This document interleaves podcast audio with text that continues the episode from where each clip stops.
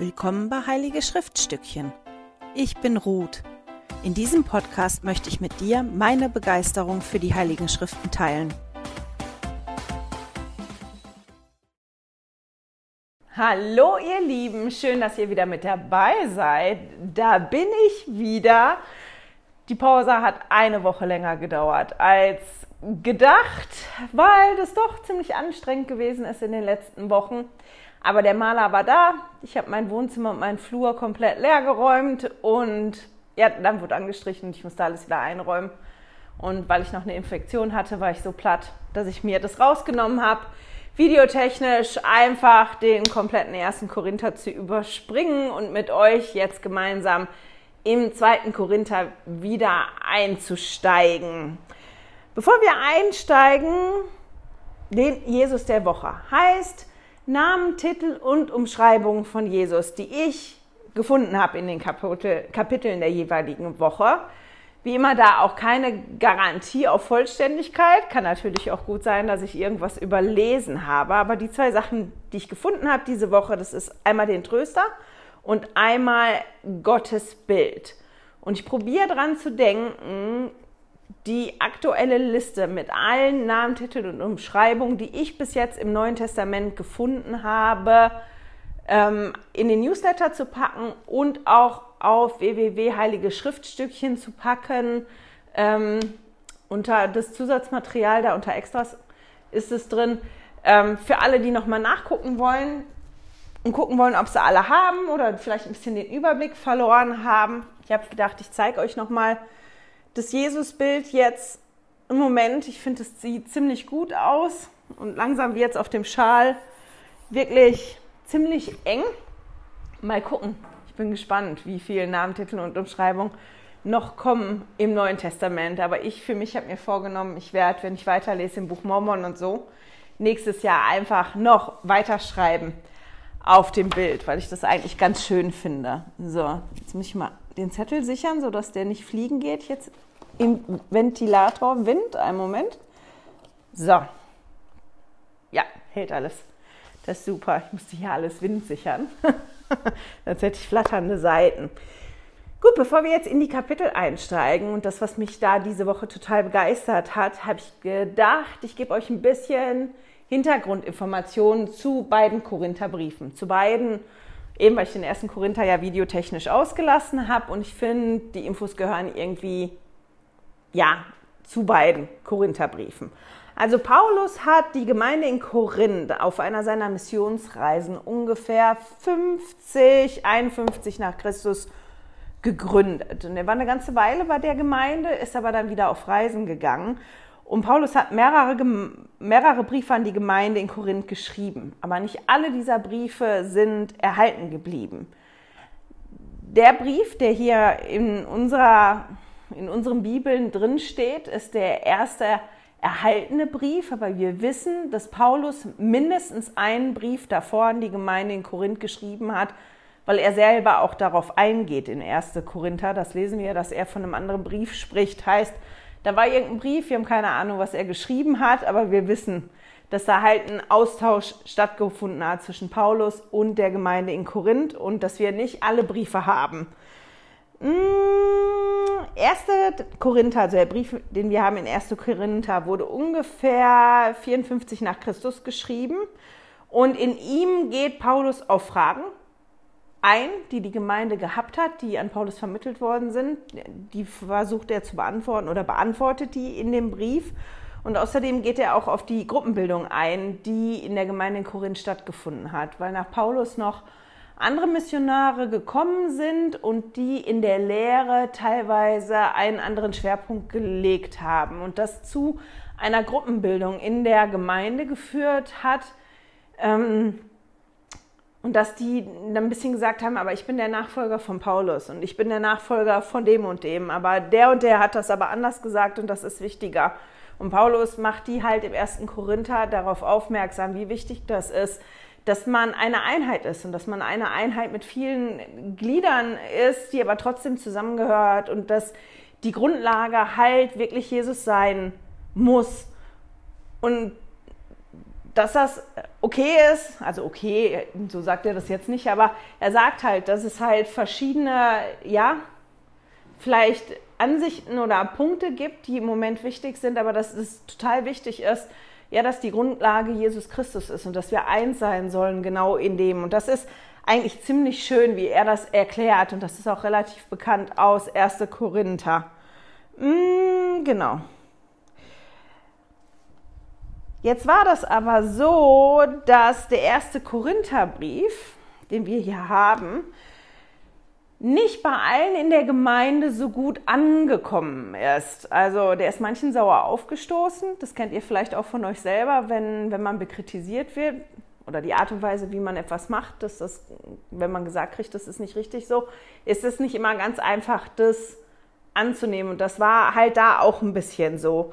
Es war die Situation zwischen dem ersten und dem zweiten Korintherbrief so, dass halt da wirklich auch noch andere Missionare gewesen sind, andere Prediger gewesen sind und die dann noch gekommen sind mit Empfehlungsschreiben und die auch, ähm, wie sagt man das denn? Mir fällt jetzt der Begriff nicht mehr ein, da gibt es einen Begriff für, aber die haben Stimmung gemacht gegen Paulus. Also ähm, haben schlecht geredet über Paulus, auch dass der Paulus noch so viel Einfluss hatte in der Gemeinde und, und die haben wirklich dagegen geredet und es gab wohl eine Gruppe von Gemeindemitgliedern, die dann auch Paulus heftig kritisiert haben, die, die auch die Autorität von Paulus in Frage gestellt haben, die von ihm auch wissen wollten, ja, wer empfiehlt dich denn? Das muss wohl gängig gewesen sein, ähm, dass man, wenn man irgendwo hingekommen ist und sich ja da so vorgestellt hat, dass man wie ein Empfehlungsschreiben dabei hatte. Der und der kennt mich und der weiß das und das über mich. Und das hat Paulus da halt nie mitgebracht, nie vorgelegt. Und das haben die ihm ein bisschen zum Vorwurf gemacht. Wohl auch, dass der in den Briefen aber immer so große Sachen schreibt, aber wenn er da ist, gar nicht ähm, ja, so stark redet und äh, der im Auftreten auch nicht so ist, wie die sich das vorstellen, wie eigentlich so ein, so ein, so ein Führer, ein Missionar eigentlich sein sollte. Und ähm, wir wissen, dass Paulus in der Zeit zwischen dem ersten und dem zweiten Korintherbrief einen Besuch gemacht hat in Korinth. Also das ist da ja relativ hochgekocht und Paulus wollte das wohl glätten, ist nach Korinth gereist und die Reise lief nicht gut. Ich habe jetzt verschiedene Quellen gehabt, bei den meisten steht das eine Gruppe der Gemeindemitglieder. Ähm, das gewesen ist, in, in meiner Studienbibel von der Einheitsübersetzung sprechen die nur von einem Gemeindemitglied, ich weiß das jetzt nicht ganz genau, ähm,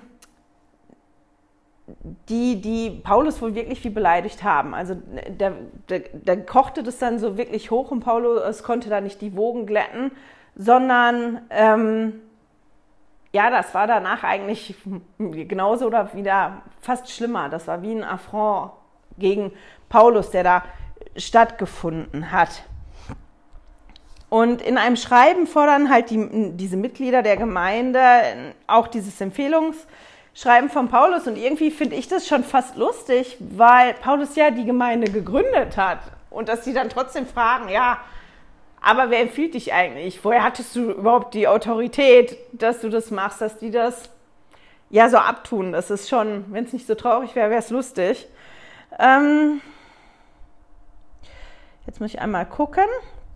So, und auf diesem Besuch, der, der da so schief gelaufen ist zwischen dem ersten und dem zweiten Korinther, schrieb Paulus einen Brief. Der wird, wenn man so in der ähm, Literatur guckt, oft als Tränenbrief ähm, betituliert. Das ist, weil Paulus ja selber schreibt, unter viel Tränen und so weiter, habe ich diesen Brief geschrieben. Und der hat noch stattgefunden. dieser Brief ist noch geschrieben worden zwischen dem ersten Korinther und dem zweiten Korinther an die Gemeinde. Und jetzt fängt es an, halt wirklich spannend zu werden, weil da so die, die Bibelforscher ein bisschen auseinandergehen und ich gelesen habe, dass das tatsächlich auch ein bisschen anders ist, ob man jetzt im deutschsprachigen Raum die Bibelforschung anguckt oder im englischsprachigen Raum, ähm, weil da die Diskussionen sind, was war denn der Tränenbrief überhaupt? Und auch diskutiert wird, ist der zweite Korinther, so wie wir den haben, wirklich eigentlich nur ein Brief? Oder sind das nicht mindestens zwei Briefe, wenn nicht sogar noch mehr Briefe, die zusammengefügt worden sind und dann so überliefert worden sind? Und im deutschsprachigen Raum ist im Moment tatsächlich der Konsens eher so, dass man davon ausgeht, dass der zweite Korinther in der Form, wie der bei uns in den Bibeln drin ist, also es spielt keine Rolle, welche Übersetzung, weil der ja überall so drin ist, ähm, dass das mindestens zwei Briefe sind. Und dass ähm, man sagt, wenn man davon ausgeht, also es gibt die Theorie, dass das noch mehr Briefe sind, aber wenn man jetzt davon ausgeht, das sind die zwei Briefe, dass man dann sagt, 1. Kor äh, 2. Korinther ähm, 1 bis 9 ist ein Brief und dann die Kapitel 10 bis 13, das sind der zweite Brief. Und wenn man sich die durchliest, ich habe mir die kompletten Kapitel schon durchgelesen, weil ich, mich das jetzt auch interessiert hat, dann kann ich das nachvollziehen, warum die in der Bibelforschung im deutschsprachigen Raum im Moment der Konsens so ist, weil man eine ganz andere Tonalität hat und man auch das Gefühl hat, die Grundsituation ist eine bisschen andere. Und viele von diesen Bibelforschern, die davon ausgehen, dass 2. Korinther eigentlich zwei Briefe gewesen sind, die aber ähm, jemand zusammengepackt hat und ähm, die dann so zusammengepackt überliefert worden sind, ähm, die sind halt der Meinung, dass 2. Korinther 10 bis 13 wahrscheinlich dieser Tränenbrief sind, die Paulus geschrieben hat, nachdem er dann da gewesen ist. Wir, wir, nehmen die jetzt einfach hintereinander durch, die Kapitel. Wenn man jetzt nach der Theorie gucken würde, wäre das eigentlich sinnvoller, man würde erst die Kapitel 10 bis 13 lesen und dann den ganzen Rest lesen. Ähm, ich finde es für mich ganz schlüssig, ich kann verstehen, warum die Theorie so ist. Ähm, aber das ändert ja nichts mit, mit dem, was, was da so drin ist, ähm, was mich so begeistert ob das jetzt ein Brief, zwei Briefe oder mehr Briefe gewesen sind und in welcher Reihenfolge da die Kapitel jetzt wirklich, wirklich ursprünglich gewesen sind, ist für mich jetzt nicht so wichtig, aber ich fand es spannend und ich habe gedacht, ich sage euch das mal, weil mir ist das beim Lesen schon aufgefallen, dass der Ton dann anderer war und mich hat das so ein bisschen irritiert und wenn das zwei Briefe gewesen wären, die eine andere Grundsituation in Korinth haben, dann wird es das für mich auch logischer machen. Und deswegen habe ich gedacht, ich erzähle euch das, falls irgendjemand das jetzt auch auffällt, wenn er die Kapitel liest und das ein bisschen irritierend findet. So, jetzt nach ganz viel Einleitung steigen wir wirklich in die Kapitel ein. Und das, was mich total begeistert hat, schon im ersten Korinther, und das zieht sich jetzt auch durch den zweiten Korinther, ist die bildliche Sprache, die Paulus benutzt. Meine Güte, der benutzt starke Bilder, finde ich. Der benutzt zumindest Bilder, mit denen ich auch wirklich was anfangen kann. Und der benutzt auch Bilder, die heute noch funktionieren. Das finde ich auch so toll. Und ich fange direkt mit meinem Lieblingsbild aus diesen Kapiteln an. Ich habe eigentlich überlegt, hebe ich das zum Ende auf, aber ich fange an damit. Und zwar mit dem Wohlgeruch Christi. Darüber spricht er ja in 2. Korinther 2, in den Versen 14 bis 17. Ich habe gedacht, ich lese das mal einmal kurz, sind ja nicht so viele Verse. Das ist jetzt aus der Einheitsübersetzung. Dank sei Gott, der uns stets im Triumphzug Christi mitführt und durch uns den Geruch seiner Erkenntnis an allen Orten verbreitet. Denn wir sind Christi Wohlgeruch für Gott, unter denen, die gerettet werden, wie unter denen, die verloren gehen. Den einen sind wir ein Todesgeruch, der den Tod bringt, den anderen Lebensgeruch, der Leben bringt. Wer aber ist dazu fähig?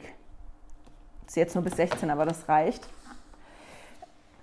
Und ich finde es schon toll, eigentlich fängt er da schon noch mit einem anderen Bild an, nämlich mit dem Triumphzug. Das findet der Ansgar im Moment ganz spannend, weil der ein Hörbuch gehört hat über einen historischen Roman, wo es auch um die Triumphzüge geht. Und er hat mir erzählt, das wusste ich gar nicht, ähm, dass im Römischen Reich das so gewesen ist, dass wenn Feldherren einen wichtigen Sieg hatten und im Triumphzug in die Stadt einziehen wollten, die sich die Genehmigung wohl holen mussten von den Stadtoberen, ob die wirklich im Triumphzug da einziehen dürfen. Das wusste ich gar nicht.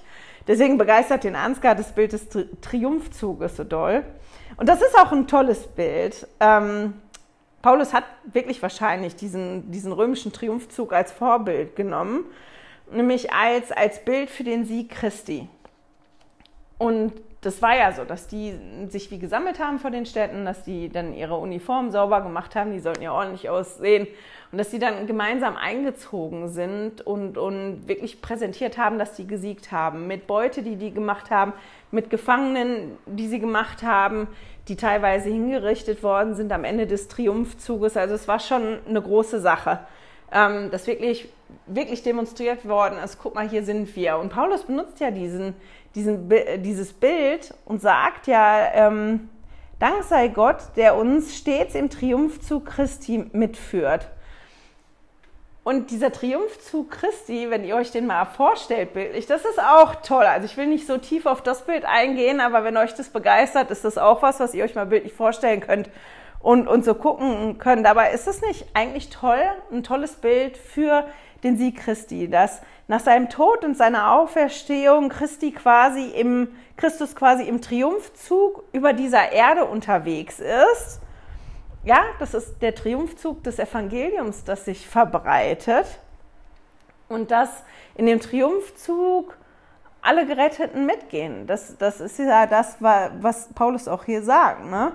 der uns stets im Triumphzug Christi mitführt, dass wir halt ähm, da mitgehen können und dass von uns dann quasi dieser Wohlgeruch Christi, der Geruch seiner Erkenntnis ähm, ausgeht und sich verbreitet. Und das ist das Bild, was bei mir so hängen geblieben ist, der Wohlgeruch Christi. Ich glaube, das ist, weil ich so empfindlich bin mit Gerüchen. Ich bin da ein bisschen ein Sensibelchen. Für mich stinken ganz viele Sachen ganz schnell. Ich bin auch ganz empfindlich mit Parfums oder auch wenn, wenn bestimmte Essensgerüche so ganz, ganz intensiv werden. Ich kriege ganz schnell Kopfschmerzen davon oder mir wird auch übel davon und deswegen bin ich so ein Sensibelchen. Und wahrscheinlich ist das das, warum dieses Bild bei mir so, wow, das kann ich nachvollziehen, so der Geruch, ähm, der sich verbreitet. Und ich habe da mir wirklich Gedanken drüber gemacht. Ein Geruch kann sich ja ganz schnell verbreiten und wenn so ein Geruch sich verbreitet, ist es nicht immer leicht, den Geruch aufzuhalten oder den Geruch auszuschließen, weil ein Geruch schon durch noch viele Lücken und so geht. Jetzt haben wir heute so gute Fenster. Wenn ich meine Fenster zumache, dann bleibt meistens ein, ein Gestank, der vielleicht von draußen ist, äh, der bleibt dann auch draußen. Aber manchmal ist es nicht ganz so einfach und manchmal ist es auch nicht so einfach, einen Geruch wieder loszuwerden. Und deswegen ist das schon so ein tolles Bild, weil ein Geruch ja auch wie durch Mauern geht, der durch Ritzen geht und, und man das dann wirklich riecht. Also ich finde es einfach toll. Stellt euch das mal vor, auch wie, wie im Comic. Wenn man im Comic dann diesen Geruch so eigentlich so fliegen sieht, äh, sieht. Ihr könnt ja mal anfangen, euch das so bildlich vor, vorzustellen, wie sich, wie sich so ein ähm, Geruch verbreitet. Und dann schreibt er ja, dass das für den einen der Lebensgeruch ist und für den anderen der Todesgeruch ist. Und das ist ein bisschen so, als wenn, wenn einem der Geruch Christi, dieser Wohlgeruch Christi, die, die, der Geruch seiner Erkenntnis trifft, ähm, dass man dann wie zu einer Stellungnahme oder zu einer Entscheidung aufgefordert wird, sich für Christus zu entscheiden.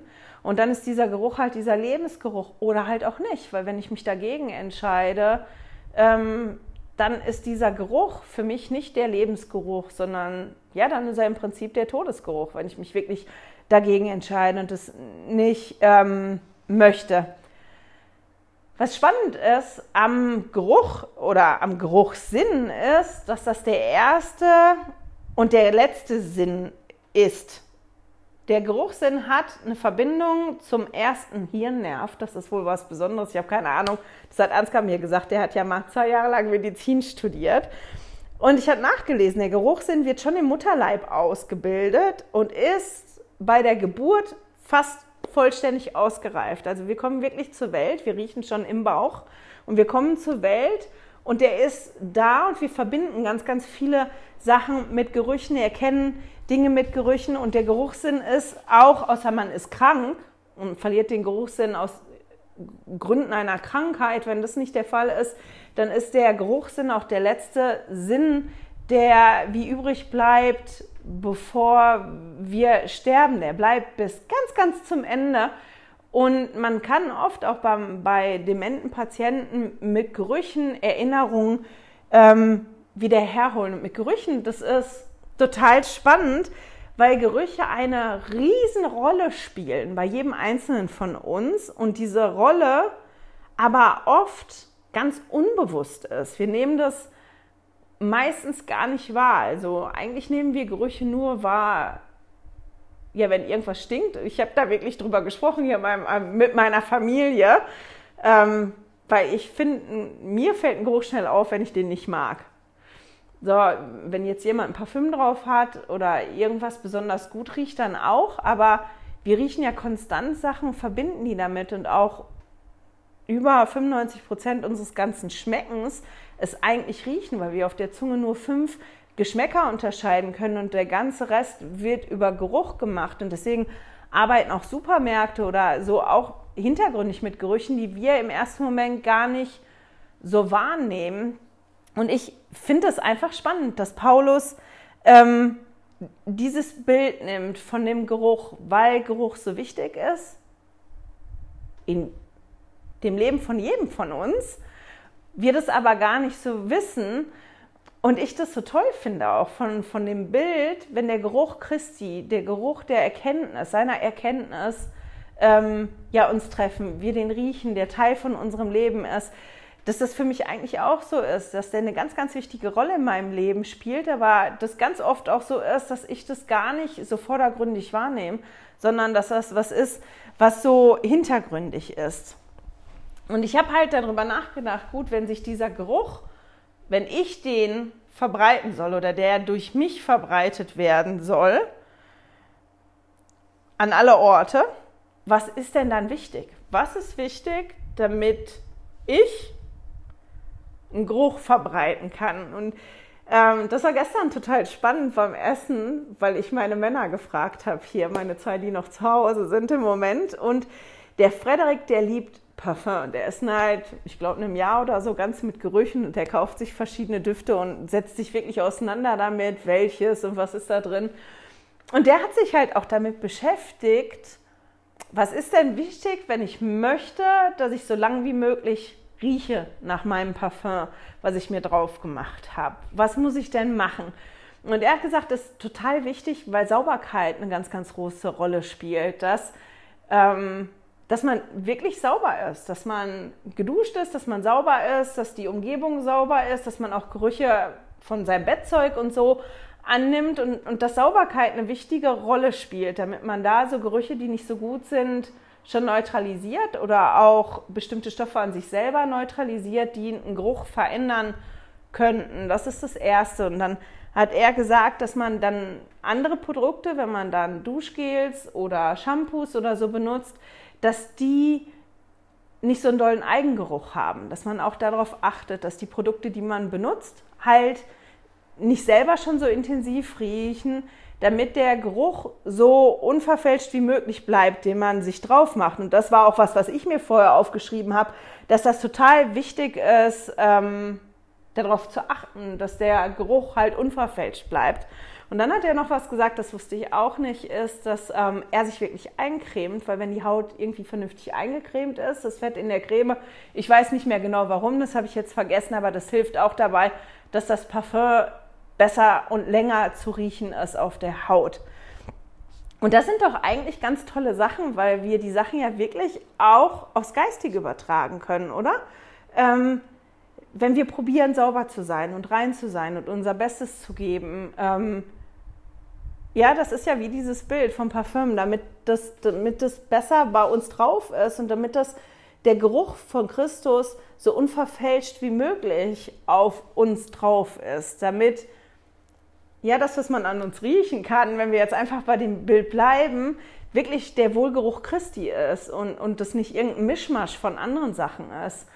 Und da finde ich das auch schon wieder so spannend mit dem Bild, weil ich gedacht habe dann in dem Moment, ja, aber wenn zwei Personen das gleiche Parfüm sich drauf machen, riecht es ja nicht genau gleich danach. Also das haben der Frederik und ich auch festgestellt. Wir waren beide zusammen Parfüms gucken und hatten so einen Unisex-Duft, so einen ganz, ganz frischen für den Sommer. Und meine Haut ist ganz schwierig mit, mit Düften. Die verändern sich da und sind dann wahrhaftig kein Wohlgeruch mehr auf meiner Haut. Ähm, und wir beide haben uns den Duft drauf gemacht, waren total begeistert, haben auch schon überlegt, ob wir uns die Flasche zusammenholen und sind dann aber noch gelaufen durch den Laden, um zu gucken, wie, wie sich der Geruch entwickelt. Ein Parfüm verändert sich ja mit der Zeit, bis man dann die Kopfnote hat. Und es war Wahnsinn, wie unterschiedlich das gerochen hat. Das gleiche Parfüm, was wir uns drauf gemacht haben, dass sich das so anders entwickelt hat. Aber ähm, dass die, die Verkäuferin, die da gearbeitet hat, das trotzdem noch riechen konnte, welches Parfüm das gewesen ist. Und das finde ich ist eigentlich auch so bei uns mit dem Wohlgeruch Christi. Ähm, das ist der gleiche Duft, aber wir alle sind ja unterschiedlich. Wir bringen andere Sachen mit, so wie unsere Körper ja auch unterschiedlich sind. Der Schweiß riecht anders, man schwitzt anders, ähm, man hat andere Sachen gegessen, ganz, ganz viele Dinge, die man mitbringt. Warum ein Duft sich bei einem selber anders entwickelt als bei einer anderen Person. Und das ist ja auch bei uns so. Jeder von uns ist unterschiedlich. Jeder von uns bringt Dinge mit und dieser Wohlgeruch Christi ist nicht auf jeden von uns genau gleich und riecht genau gleich und ist genau gleich. Und das ist aber in Ordnung, weil wenn man sich Mühe gibt, dass dieser Grundduft trotzdem, dass der unverfälscht ist und dass der gleich ist. Ich fand, das ist einfach ein, ein total tolles ähm, Bild.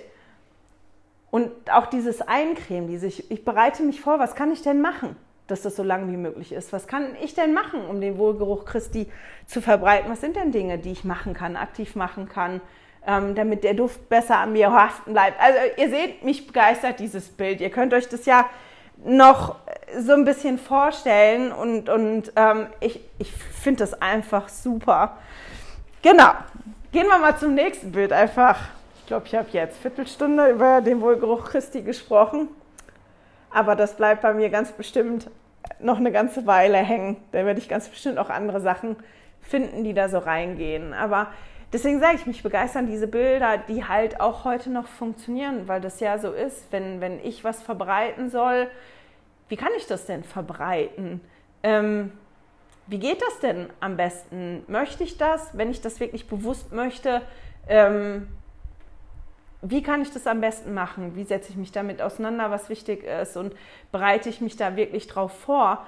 Und das ist ja so, wenn man möchte, dass ein Parfüm so gut wie möglich hält, dann hält es halt länger. Wenn ich sauber bin, wenn ich mich eingecremt habe, dann bleibt der Duft wahrscheinlich länger auf mir drauf. Man kann den länger wahrnehmen, als wenn ich einfach aufstehe und mich ungewaschen ähm, einsprühe damit. Ein anderes Bild, was Paulus benutzt, was ich total toll finde, ist ähm, der Brief Christi. Und das ist, im Prinzip spricht er in ganzen 2. Korinther 3 darüber. Paulus geht da hin und stellt ein bisschen die Empfehlungsschreiben der anderen Missionare, die da gewesen sind, mit seinen Missionserfolgen gegenüber. Und schreibt er auch darüber, warum er diesen Missionserfolg hatte ähm, weil er sagt, dass er durch Christus großes Vertrauen hat zu Gott und dass ähm, durch Gott, dass sie dadurch fähig sind, Diener des neuen Bundes zu sein und wir ja eigentlich auch. Und dass wir halt alle ein Brief Christi sind, weil er sagt zu dem, eigentlich seid ihr, ihr seid mein Empfehlungsschreiben. Ihr seid der Brief Christi und ihr seid geschrieben. Ich meine, er sagt, dass er zu der Gemeinde in Korinth, aber im Prinzip gilt es auch für jeden von uns heute. Das ist auch wieder etwas, was man so ein bisschen übertragen kann, weil er sagt, dieser Brief ist ausgefertigt durch den Dienst ähm, treuer Diener und geschrieben durch den Geist des lebendigen Gottes in Herzen aus Fleisch. Also er vergleicht es noch ein bisschen, das könnt ihr nachlesen in 2. Korinther 3, ich glaube ab dem Vers 3 ist das, müsste das sein. Und ähm, ja, sagt der Gemeinde dann quasi dadurch, ihr seid meine Empfehlungsschreiben, ihr seid der Brief Christi. Und dann schreibt er später in 2. Korinther 3, Vers 18. Wir alle aber schauen mit umhülltem Angesicht die Herrlichkeit des Herrn wie in einen Spiegel und so, und so in sein eigenes Bild verwandelt, von Herrlichkeit zu Herrlichkeit durch den Geist des Herrn. Ich glaube, ich muss das nochmal lesen. Ich habe das jetzt so komisch vorgelesen, es versteht ganz bestimmt keiner den Sinn. Also nochmal von vorne. Wir alle aber schauen mit enthülltem Angesicht die Herrlichkeit des Herrn wie in einen Spiegel und werden so in sein eigenes Bild verwandelt, von Herrlichkeit zu Herrlichkeit durch den Geist des Herrn. Und das ist das, was er eigentlich beschreibt, was passiert, wenn wir es zulassen, dass der Geist in unserem Herzen schreibt, wenn wir Platz machen in unserem Herzen und dass wir dann eine Wandlung erleben werden. Und in dieser Wandlung spricht er öfter in 2. Korinther, wie wir uns verwandeln werden. Und dass eigentlich diese Verwandlung, die in uns stattfindet, die man dann sieht, dass das das Empfehlungsschreiben von ihm ist, weil wir der Brief Christi sind. Eigentlich sind wir, wenn man das so will, wie, wie ein Liebesbrief von, von Gott an die Welt, weil der uns ja verwandelt, der hilft, dass wir uns verwandeln können, dass wir uns verändern können. Ja, wenn wir unser Herz weit machen und wir da Platz machen für den Geist, wie wir uns verändern, wo Veränderungen stattfinden, wo wir besser werden und wo wir immer ähnlicher werden, das, was Paulus ja dann sagt. Das ist irgendwann, als wenn wir in den Spiegel gucken und ihm immer ähnlicher werden. Ähm, was ähnliches haben wir auch in, das mal eben schnell aufschlagen, in Alma 5 und zwar in den Versen 12 bis 14. Im Buch Mormon, Alma 5, die Verse 12 bis 14. Und gemäß seinem Glauben wurde eine mächtige Wandlung in seinem Herzen bewirkt. Sieh, ich sage euch, dass dies alles wahr ist. Und sie, er predigte das Wort euren Vätern, und auch bei ihnen wurde eine mächtige Wandlung im Herzen bewirkt. Und sie demütigten sich und setzten ihr Vertrauen in den wahren und lebendigen Gott. Und siehe, sie waren bis ans Ende treu, darum wurden sie errettet. Und nun siehe, ich frage euch, meine Brüder in der Kirche, seid ihr geistig aus Gott geboren? Habt ihr sein Abbild in euren Gesichtsausdruck aufgenommen? Habt ihr diese mächtige Wandlung in eurem Herzen erlebt? Ich meine, das geht da noch weiter, das könnt ihr da lesen, aber im Prinzip spricht Alma da über genau das Gleiche, worüber Paulus auch stattfindet. Wenn wir Platz machen in unserem Herzen, ähm, dass der Geist da wirken kann, dann wird unser Herz verwandelt, wir werden verwandelt und wir können immer so mehr so werden wie Gott. Und ähm, wenn wir dieses Bild da auch nehmen von dem Brief Christi, wozu wird denn ein Brief geschrieben? Ein Brief wird in der Regel dazu geschrieben, dass der an einen anderen geschickt wird, weil man dem anderen etwas mitteilen möchte. Und das wird dann wie verbreitet. Und wenn wir auch so jemand sind, dass wir ähm, ein Brief Christi sind, ja, dass wir die Botschaft tragen auf uns, in uns und um uns und die dann verbreitet wird, dann ist es diesem Bild vom, vom Geruch Christi gar nicht so unähnlich von, von was so der Sinn ist oder sein kann. Ähm, ja, dass man an uns das sieht. Und ich finde das total toll und ähm, mal gucken, dass ich das jetzt nicht nichts auslasse da. Also was ich da jetzt auch noch so spannend gefunden habe, ist, dass gerade Paulus davon erzählt, von, von dieser Wandlung und von dieser Herzenswandlung und von, von dem, dass man dem Herrn immer ähnlicher wird, weil Paulus ja wirklich schon eine, eine große Verwandlung erlebt hat, wenn man sich anguckt, was er ganz am Anfang gemacht hat. Ähm, ja, dass er wirklich auch gearbeitet hat gegen die Mitglieder der Kirche, dass er dafür gesorgt hat, dass die umgebracht worden sind. Er hat die wirklich verfolgt und dass er sein Leben wirklich gewandelt hat und dass er mitbekommen hat, dass er sich verändert hat und dass er sich gewandelt hat.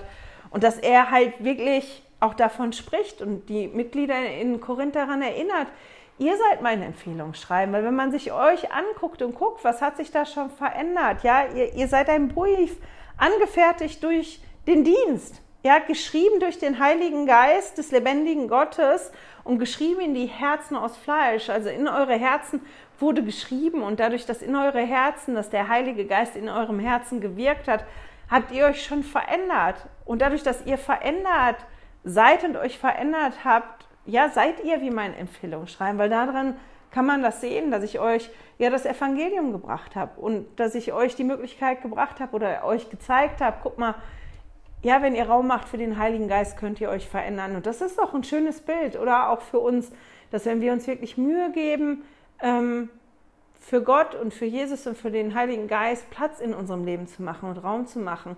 Und wir, wenn wir zulassen, verändert zu werden, dass wir ähm, ja unserer himmlischen Familie immer ähnlicher werden können und dass wir da eine tolle Veränderung erfahren können und dass andere das auch sehen können an uns und dass das auch so wie so ein Brief ist, ein Liebesbrief, der weitergetragen wird. Guck mal, ähm, ja, dass Gott uns damit auch zeigt, guck mal, uns selber zeigt, hier, guck mal, ja, was, was, was ich gemacht habe und was möglich ist und dass andere das auch sehen können, wenn jemand sich so positiv verändert hat, ähm, was da möglich ist. Finde ich unglaublich schön, auch das Bild. Dann habe ich da noch was anderes, was ich total toll fand, wo ich gestern mitgekriegt habe, dass der Ernstgar so ein bisschen die Augenbrauen zusammengezogen hat. Ähm, der war da gedanklich ein bisschen anders als ich, aber ich erzähle euch das trotzdem. Das ist mein letztes Bild für heute. Und zwar steht es in 2. Korinther 6, mal aufschlagen, Vers, meine Güte. Ah, im Moment bitte. Mal das eine zumachen, ja. In 2. Korinther 6, Vers 7. Oder eigentlich müsste man vorher lesen, damit man den Zusammenhang so ein bisschen kriegt. Ähm, ich fange mal an und lese von vorne, von Vers 1. Also 2. Korinther 6, die Verse 1 bis 7. Als Mitarbeiter Gottes ermahnen wir euch, dass ihr seine Gnade nicht vergebens empfangt. Denn es heißt, zur Zeit der Gnade habe ich dich erhört, am Tag der Rettung habe ich dir geholfen. Siehe, jetzt ist sie da, die Zeit der Gnade. Siehe, jetzt ist er da, der Tag der Rettung. Niemandem geben wir auch nur den geringsten Anstoß, damit unser Dienst nicht verhöhnt werden kann, in allen empfehlen wir uns als Gottes Diener. Durch große Standhaftigkeit, in Bedrängnis, in Not, in Angst, unter Schlägen, in Gefängnissen, in Zeiten der Unruhe und unter der Last der Arbeit, in durchwachten Nächten, durch Fasten, durch lautere Gesinnung, durch Erkenntnis, durch Langmut, durch Güte, durch den Heiligen Geist, durch ungeheuchelte Liebe, durch das Wort der Wahrheit in der Kraft Gottes mit Waffen der Gerechtigkeit in der rechten und in der linken. Und dann geht es noch ein bisschen ähm, weiter, ein paar Verse. Und Paulus schreibt ja halt da wirklich, also es geht darum, dass er sagt, wir empfehlen uns als Diener Gottes und der die Situationen halt aufzählt, wann empfehlen die sich denn als Diener Gottes? In welcher Situation? Und er sagt quasi in allen Situationen, ja. Und wie die das machen. Durch Standhaftigkeit, in Bedrängnis, in Not, in Angst, auch wenn wir geschlagen werden, wenn wir eingesperrt werden, ja. Wenn wir Unruhe haben, wenn wir ganz viel zu tun haben. Das ist eigentlich egal, was die machen, dass sie sagen, egal was wir tun, wir, ähm, ja, wir stehen da und wir zeigen, dass wir Diener des Herrn sind. Und das ist auch toll in der Kraft Gottes, ja, mit ungeheuchelter Liebe, durch das Wort der Weise, äh, Wahrheit. Und dann, das, was mir aber so aufgefallen ist, ist ein kleiner Nebensatz im Vers 7. Und das ist das mit den Waffen der Gerechtigkeit in der rechten und in der linken.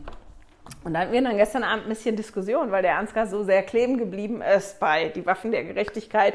Und was ist denn das eigentlich? Aber ich bin so sehr hängen geblieben an der Formulierung, die Waffen der Gerechtigkeit in der rechten und in der linken. Und ich das halt faszinierend gefunden habe, dass die Waffe nicht nur in der einen Hand gewesen ist, sondern auch in der anderen Hand gewesen ist. Jetzt kenne ich mich überhaupt gar kein bisschen mit Waffen aus. Ähm, ich habe immer das Gefühl, man hat die eigentlich nur so in der dominanten Hand oder mir fällt es dann immer mit Schwert und Schild. Ein Schild kann ja auch, ist eigentlich zur Verteidigung da, kann aber auch als Waffe genommen werden. Jetzt, ähm, wenn man so Kampfszenen gesehen hat in so Historiendramen oder in so Actionfilmen ähm, dann, oder von Gladiatoren oder so, dann sieht man die schon, dass die manchmal zwei verschiedene Waffen in der Hand haben, ein Schwert und einen kleinen Dolch oder ein Netz und ein, keine Ahnung, ein, ein Dreizack. Aber ich fand es faszinierend, dieses, die, die Waffen der Gerechtigkeit in der rechten und in der linken. Und ich habe mich wirklich gefragt, weil, oder mir, mir kam dann der Gedanke, okay, wenn ich Waffen in beiden Händen habe, damit es irgendeinen Sinn ergibt, dass ich die nicht nur in den Händen habe, sondern dass ich die auch wirklich gebrauchen kann, ähm, heißt, ich muss ja wirklich mit beiden Händen mit den Waffen umgehen können. Ich bin jetzt Rechtshänderin und selbst damit müsste ich üben, mit einer Waffe umzugehen. Ähm, und mit der linken erst recht, weil das nicht meine dominante Hand ist. Und ich glaube, das ist bei den meisten von uns so, weil es ja nur relativ wenig Menschen gibt, die beidhändig sind. Und ich habe mich halt dann wirklich gefragt, was gibt es denn für Dinge, die ich wirklich gleich gut mit beiden Händen machen kann? Also wirklich gleich gut. Und dann habe ich erst mal ganz lange gedacht, da gibt es nichts. Habe ich nicht. Und der Ansgar hat dann gestern direkt gesagt, Klavier spielen. Und da habe ich gedacht, ja, stimmt. Beim Querflöte spielen, nimm, ich spiele keine Querflöte mehr, aber ich habe mal zehn Jahre lang Querflöte gespielt. Da nimmt man von Anfang an beide Hände und ähm, da waren auch beide Hände gleich gut mit, mit der Querflöte. Das stimmt, das konnte ich mal ähm, mit beiden Händen. Der Ansgar beim Klavier spielen, das, was mir eingefallen ist, das, was ich jetzt noch kann, mit beiden Händen gleich gut ist Flechten. Ob ich jetzt einen Teig flechte oder eine Frisur flechte, da sind beide Hände wirklich ähm, gleichberechtigt. Auch bei ganz vielen Frisuren, die ich mache, macht man auch beidhändig und da ist die linke Hand dann genauso ähm, wie die rechte. Etwas, was ich geübt habe, wo das noch nicht ganz so ist, dass beide Hände gleich sind, ist, wenn man Brötchen schleift. Also das heißt, wenn man Brötchen nimmt, also den Teig für Brötchen nimmt und da möchte, dass da so Struktur drin ist und eine Form drin ist, ist das eine bestimmte Technik. Man hat die Hände wie so Krallen und dreht den Teig so. Das habt ihr ganz bestimmt oft mal so im Fernsehen gesehen. Das ist dann so diese Bewegung. Und die konnte ich ganz lange nur mit rechts, aber die habe ich wirklich geübt mit links. Das ist noch nicht ganz so, dass links genauso schnell und genauso gut ist wie rechts, aber das ist schon viel besser. Aber dann hört es auch schon auf mit den Dingen, ähm, die ich mit beiden Händen gleich gut kann. Und ich glaube, das ist bei den meisten Leuten so. Und wir haben uns gestern auch darüber unterhalten, wie fühlt sich denn etwas an, wenn ich das nicht mit meiner dominanten Hand mache? Und das war dann langsamer, ungelenk und frustrierend. Das ist ganz spannend, dass Frederik das auch direkt gesagt hat, weil das war auch ein Wort, was mir so in den Kopf gekommen ist. Das hat man vielleicht manchmal, wenn ein Finger oder die dominante Hand verletzt ist und dass dann so ganz banale Sachen wie sich den Po abputzen, nachdem man auf Toilette war, wenn man das auf einmal mit der anderen Hand machen soll und dann die Seite falsch ist und der Winkel irgendwie falsch ist und die Hand das gar nicht so gut kann, weil die nicht geübt ist, ähm, ja, dann gibt es genug Situationen, die wirklich frustrierend sind. Und um etwas mit beiden Händen zu tun, vernünftig, gut, so dass das einen Sinn macht. Also heißt, wenn ich nicht nur mit den zwei Waffen dastehen will, in der rechten und in der linken, sondern ich auch beide wirklich benutzen will, heißt das, ich muss üben. Ich muss halt üben, dass das mit beiden geht. Und ich finde das so spannend, weil das ist so der Gedanke, den ich hatte bei dem Nebensatz, dass ich das eigentlich total toll finde, dass Paulus uns darauf aufmerksam macht, dass man manche Dinge im Geistigen auch einfach üben muss, damit es mit der rechten und mit der linken funktioniert. Weil das Leben mit dem Geist und durch den Geist, das bedarf Übung. Und ganz manchmal vergessen wir das. Wir hätten das gerne. Das wird so ganz so automatisch kommen. Aber eigentlich, wenn wir ganz ehrlich sind oder wenn ich ganz ehrlich mit mir selber bin, ist es manchmal eher so, als wenn ich das mit meiner nicht dominanten Hand mache. Ähm und ich fand das einfach toll, dass äh, dieses Bild, was bei mir entstanden ist, ja, in der rechten und in der linken.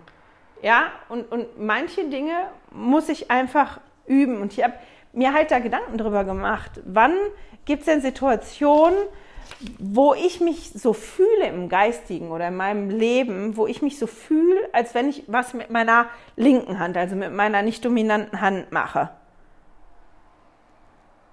Und übe ich das dann so lange, bis es dann keinen Unterschied mehr macht? Oder nehme ich dann quasi doch im übertragenen Sinne wieder meine rechte Hand, weil es einfacher, schneller und bequemer ist?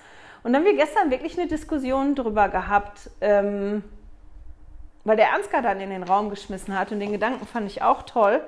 Ganz schade, dass der heute nicht da ist, sonst hätte ich den genötigt, mit ins Video reinzukommen. Dann wäre das besser gewesen, weil er das selber hätte sagen können.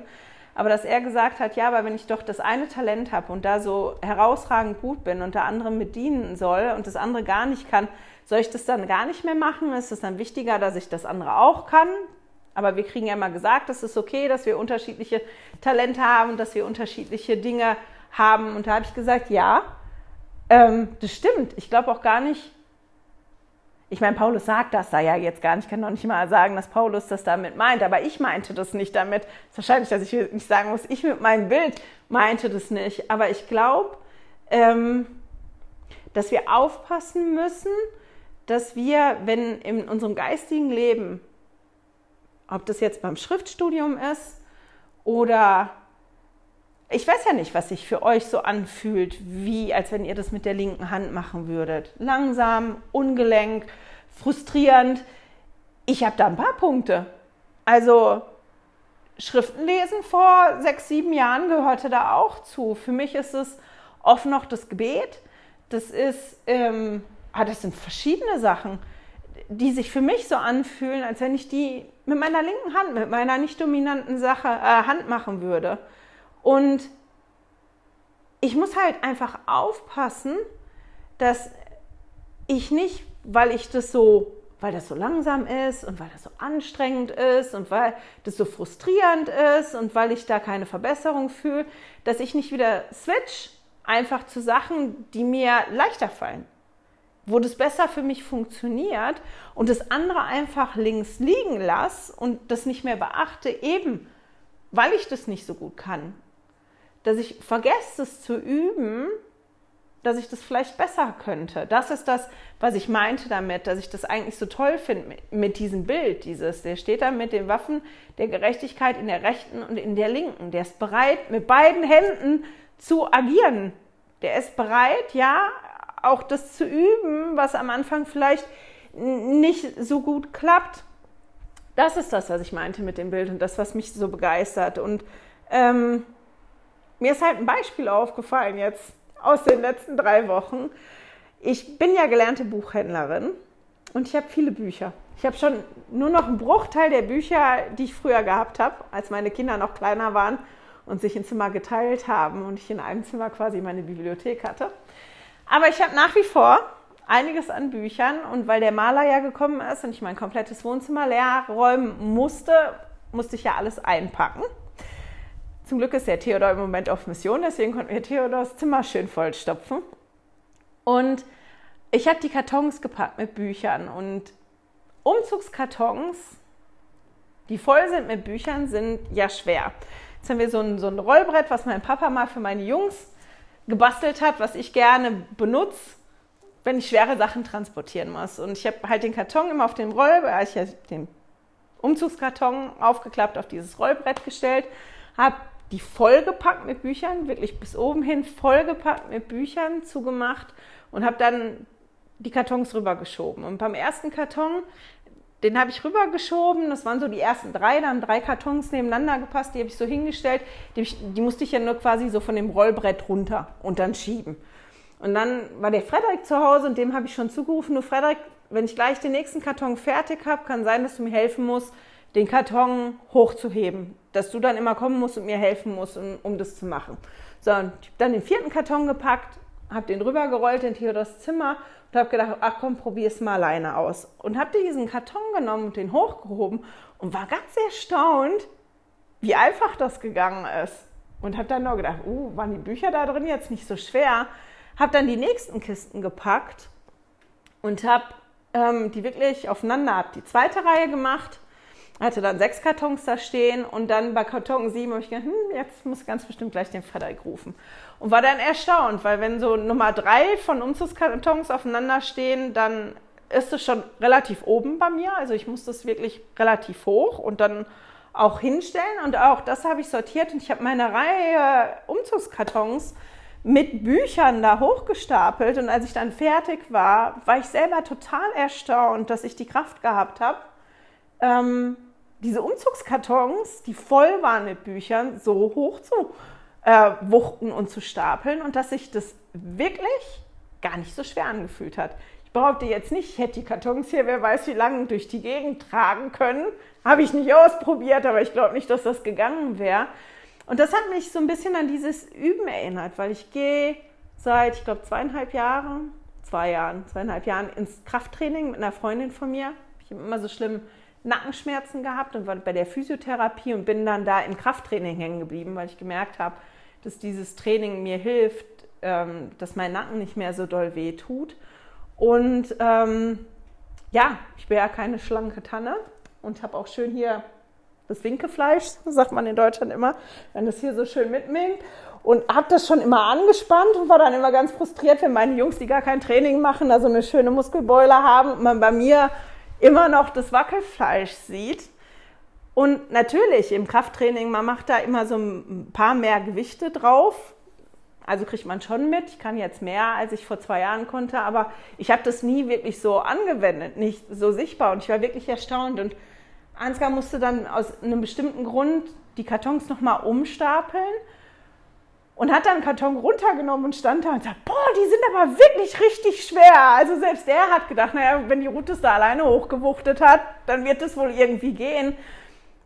Und mich hat das total erstaunt, aber auch total begeistert, ähm, auf einmal zu sehen, dass sich da was verändert hat, dass ich eine Kraft habe, die ich habe, weil ich regelmäßig was geübt habe die letzten zwei Jahre. Ich habe was regelmäßig gemacht ich habe es geübt, immer und immer wieder. Ich habe das trainiert.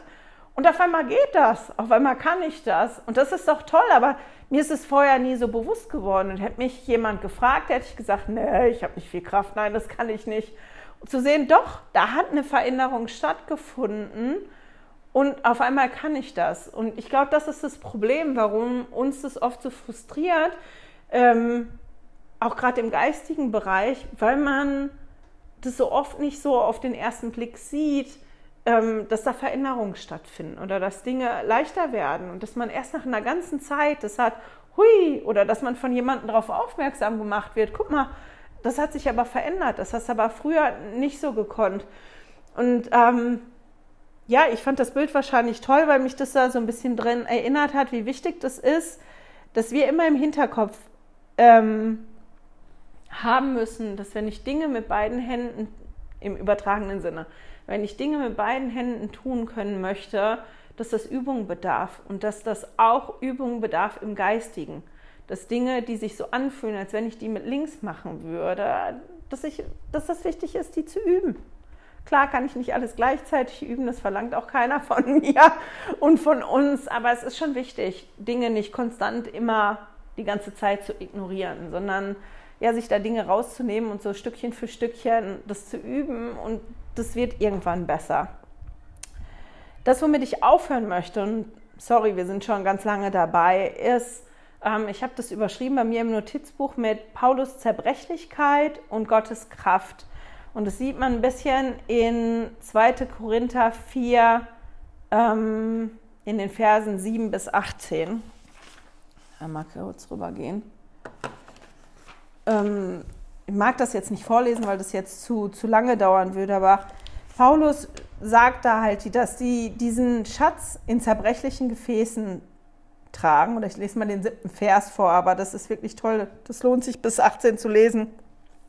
Also 2. Korinther 7, Vers, äh nicht 7, 4, Vers 7.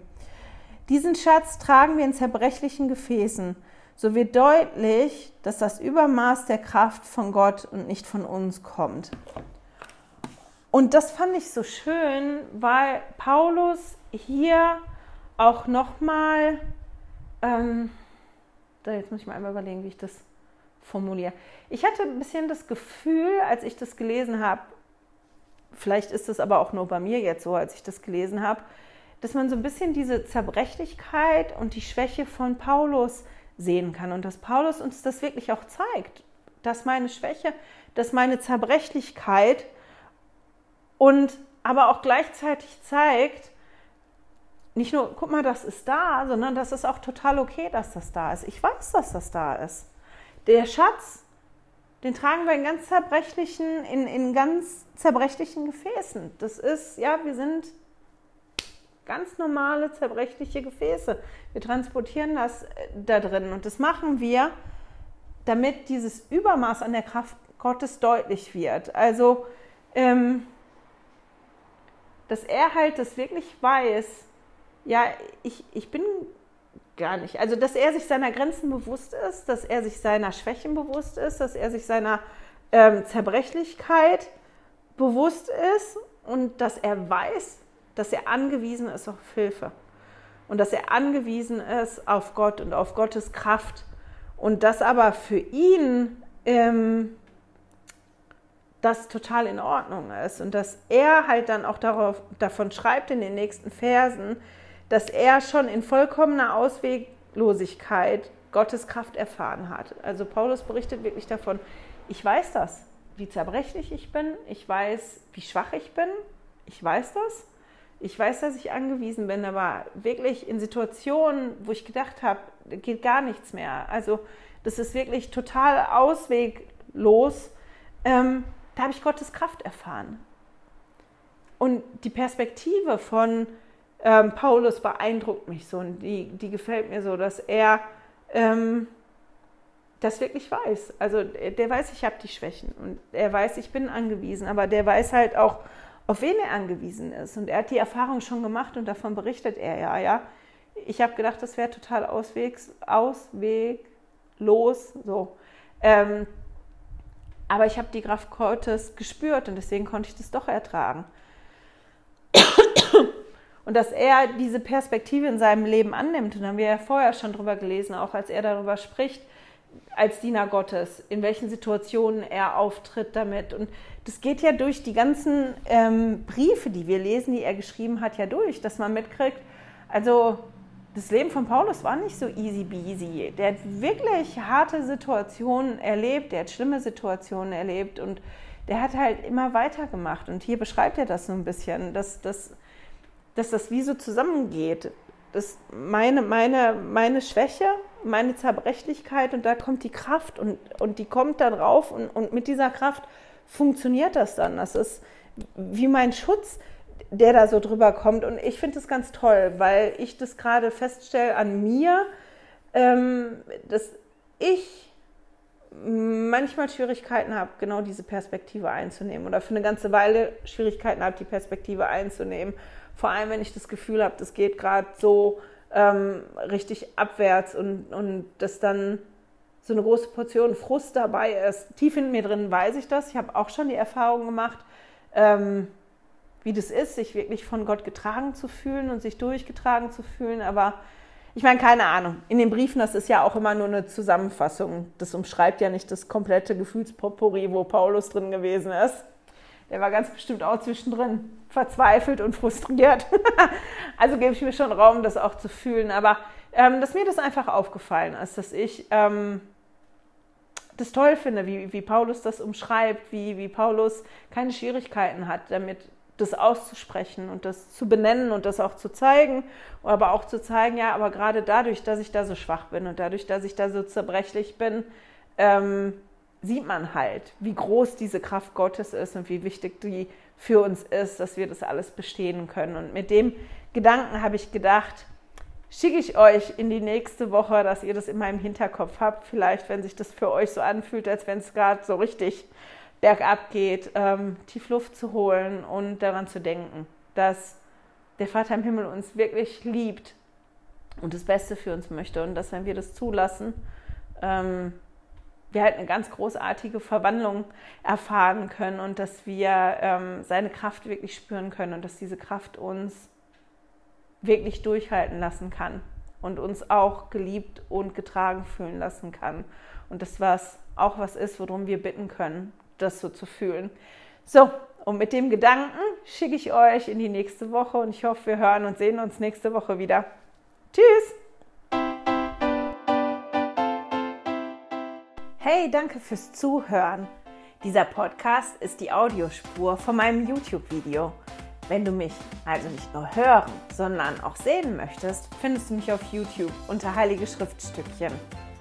Melde dich auf www.heiligeschriftstückchen.ch für meinen Newsletter an und erhalte Zitate und Links passend zu jeder Episode. Außerdem findest du mich auf Facebook und Instagram, auch unter Heilige Schriftstückchen. Auf Instagram allerdings mit UE statt mit Ü.